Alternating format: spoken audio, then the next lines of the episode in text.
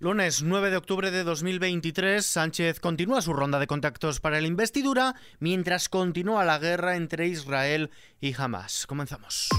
ISFM Noticias con Ismael Arranz. ¿Qué tal? Sánchez recibe a Feijó en el Congreso. El presidente del Gobierno en funciones, Pedro Sánchez, y el líder del Partido Popular, Alberto Núñez Feijó, están ya reunidos en el Congreso en un nuevo encuentro entre ambos, esta vez como parte de la ronda de contactos del secretario general del PSOE ante su investidura. Sánchez cuenta ya con el no de Feijó después de que el líder de los populares descartase una abstención. Además, el presidente del Partido Popular ha anunciado este lunes que su partido recurrirá ante el Tribunal Constitucional la amnistía, una reunión que llega justo después de que esta mañana el PSOE acusara a Partido Popular y Vox de politizar la manifestación de Barcelona contra la amnistía, una movilización que según la portavoz del Ejecutivo Federal del PSOE y ministra de Educación en funciones, Pilar Alegría, no cumplió las expectativas de asistencia de estos partidos, aunque Alegría ha mostrado su respeto y el de su partido al derecho a manifestarse. Recuerda que ha habido una manifestación sobre algo que todavía no ha ocurrido y ha mostrado su convicción de que en esa marcha hubo un intento de politización por parte de derecha y ultraderecha. Creo claramente que hubo un intento de politización por parte de la derecha y de la ultraderecha de esta manifestación. Y tanto que les gusta al Partido Popular decir que tenemos que escuchar a la calle, ellos sí que tendrían que escuchar a la calle, porque claramente la manifestación de ayer no cumplió con sus expectativas bastante menos numerosa que otras manifestaciones que se han vivido en Cataluña. El Partido Socialista asegura que no aprobará nada que no sea constitucional. La portavoz de los socialistas, la portavoz de su Ejecutiva Federal, Pilar Alegría, ha pedido tranquilidad en medio de las negociaciones con los grupos para investir a Pedro Sánchez y sin llegar a mencionar la amnistía, ha subrayado que no aprobarán nada que no sea constitucional. Sumar presentará mañana en Barcelona el informe jurídico sobre una eventual amnistía de los protagonistas del procés que servirá de base a la propuesta legislativa que impulsará Yolanda Díaz, aunque Pedro Sánchez ha dejado claro que esa propuesta no es la del PSOE. Nos vamos ahora hasta Oriente Próximo. Exteriores tiene localizados unos 10.000 españoles en Israel y Gaza que se encuentran bien, además de los dos españoles afectados por el ataque palestino sobre Israel. El ministerio pide a cualquier español o familiar de español que sepa de alguno que esté en la zona que se ponga en contacto con la embajada consulado o con el departamento de emergencia consular. Por otro lado, los efectivos de la misión de Naciones Unidas en Líbano, entre ellos los 650 militares españoles desplegados en ese país, no realizarán de momento patrullas en la línea de separación entre Líbano e Israel, en la denominada línea azul.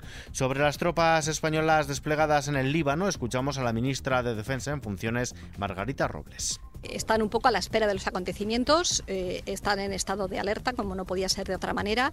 Eh, ayer eh, estuvieron durante, en ocasiones, en, los, en los refugios, en los búnkeres, en función de las explosiones que hay. Ahora estaban haciendo patrullas, pero no se sabe lo que, lo que puede ocurrir. Líbano es un sitio y en la zona donde están nuestras tropas, que no nos olvidemos, están en una misión de paz y en una misión de Naciones Unidas, pues el papel es importante. Ayer, en concreto, me decía el jefe de la misión, el general español Haroldo Lázaro, que había estado hablando con las dos fuerzas, con, las fuerzas libanesas, con, con eh, los israelíes, y luego está el papel de, de Hezbollah, que estamos todos un poco a la espera.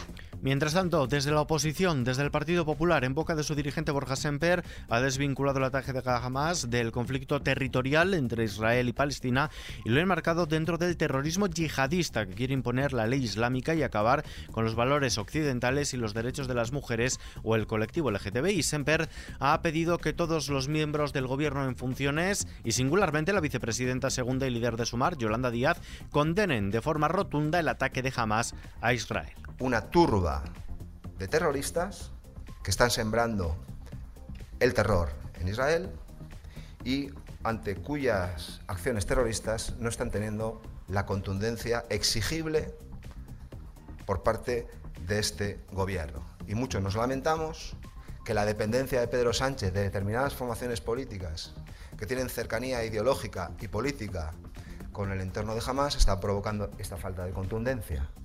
Pero esto es un problema de la coalición de gobierno, no es un problema del conjunto de los españoles. Por su parte, el primer ministro israelí Benjamin Netanyahu ha asegurado a cargos electos del sur del país que la guerra que Israel libra contra la organización islamista Hamas en Gaza va a cambiar Oriente Próximo y que los actuales bombardeos son solo el principio de un proceso mucho más largo. Según el gobierno de Israel, el ataque de Hamas ha causado al menos 800 muertos y más de 2.500 heridos, mientras que las autoridades de la franja de Gaza han contabilizado 560 fallecidos y más de 2.900 heridos causados por los contraataques de Israel.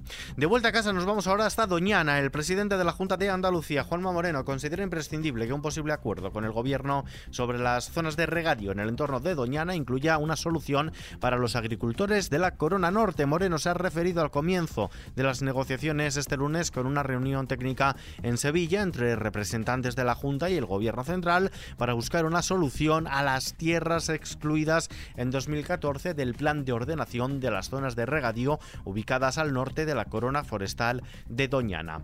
Cambiamos de asunto, por primera vez se reduce el sexismo en los anuncios de juguetes. El sexismo en la publicidad de los juguetes se ha reducido por primera vez en nuestro país, según un estudio presentado por el ministro de Consumo en funciones, Alberto Garzón, quien ha valorado los avances sustanciales constatados tras la entrada en vigor del Código de Autorregulación suscrito con el sector, aunque según el ministro todavía hay camino que recorrer algunas de las críticas que hemos venido viendo que tenían reflejo en el pasado siguen todavía teniendo vigencia, como es esos roles eh, segregados en el que la niña está asociada a anuncios vinculados a cuestiones de cuidados, cuidados del hogar, cuidados de bebés, cuidados, juguetes de esa naturaleza, mientras que el niño está asociado a cuestiones que son más vinculadas a la fuerza, al deporte, a la autoridad y bueno, esos son mensajes que, insisto, van a tener una influencia importante en el desarrollo de los niños y las niñas en, el futuro. Hay mejoras, pero esperemos que en los próximos años ese código de autorregulación pueda seguir eh, ampliando el margen que todavía existe para avanzar mucho más. En la página económica, el Nobel de Economía distinguido a la estadounidense Claudia Goulding por las investigaciones realizadas sobre la participación de la mujer en el mercado laboral y la brecha salarial entre sexos. Goulding, tercera mujer en ganar este Nobel, proporcionó el primer informe integral sobre los salarios y la participación en el mercado laboral de las mujeres a lo largo de los siglos, revelando las causas del cambio y del origen de la pendiente diferencia de género. En casa, el Banco de España recomienda aplicar una política fiscal restrictiva el gobernador del Banco de España, Pablo Hernández de Cos, ha considerado que la economía española se está comportando mejor que la europea, pero ello no quita para que existan riesgos a la baja, por lo que recomienda aplicar una política fiscal restrictiva en 2024. El IBEX 35, por su parte, ha cerrado hoy con un descenso del 0,91% lastrado por la tensión en Oriente Próximo. Ha perdido el nivel de los 9.200 puntos recuperado el pasado viernes. El selectivo español ha terminado la jornada en los 9.151 enteros en lo que va de año gana un 11,2%. Dentro del IBEX 35, los descensos más acusados han correspondido a empresas relacionadas con el turismo y los bancos. Las mayores subidas corresponden a Repsol y a otras compañías energéticas. El euro se cambia por un dólar con 5 centavos. Vistazo ahora al mapa del tiempo. La mayor parte de la península y Baleares continuará este martes predominando un tiempo estable con cielos poco nubosos o despejados. Únicamente se prevén algunos intervalos de nubes bajas matinales en los litorales de Galicia y Cantábrico, el área mediterránea y el interior del sureste peninsular con posibilidad de algún banco de niebla matinal aislado. En Canarias poco nuboso con intervalos de nubes altas y probabilidad de calima, temperaturas sin cambios o en ligero descenso en la península. Y terminamos.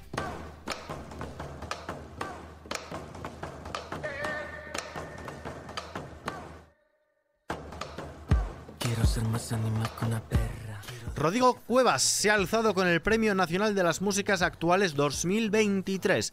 El artista asturiano ha sido galardonado por la singularidad de su obra con una propuesta trascendente que aúna música tradicional folclórica y música popular contemporánea, según ha destacado este lunes el Ministerio de Cultura que dota este galardón con 30.000 euros. Según destaca el jurado, Cuevas aporta un fuerte compromiso por la diversidad, especialmente gracias a la intensidad de su música en directo y su imaginario sumamente personal. Rodrigo Cuevas se convierte en el segundo artista más joven que después de Rosalén recibe este Premio Nacional de Músicas Actuales que en el pasado recibieron otros artistas como Joan Manuel Serrat, Santiago Userón, Luz Casal o el año pasado Silvia Pérez Cruz. Al igual que Rosalén, Rodrigo Cuevas es uno de los responsables de la recuperación de las formas musicales más tradicionales y de su puesta al día, algo que en su opinión está siendo posible gracias a un cambio de mentalidad.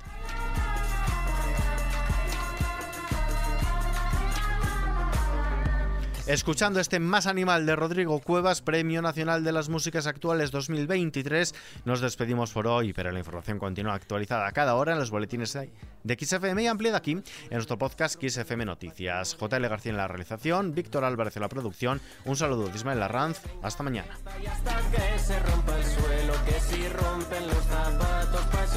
los zapateros.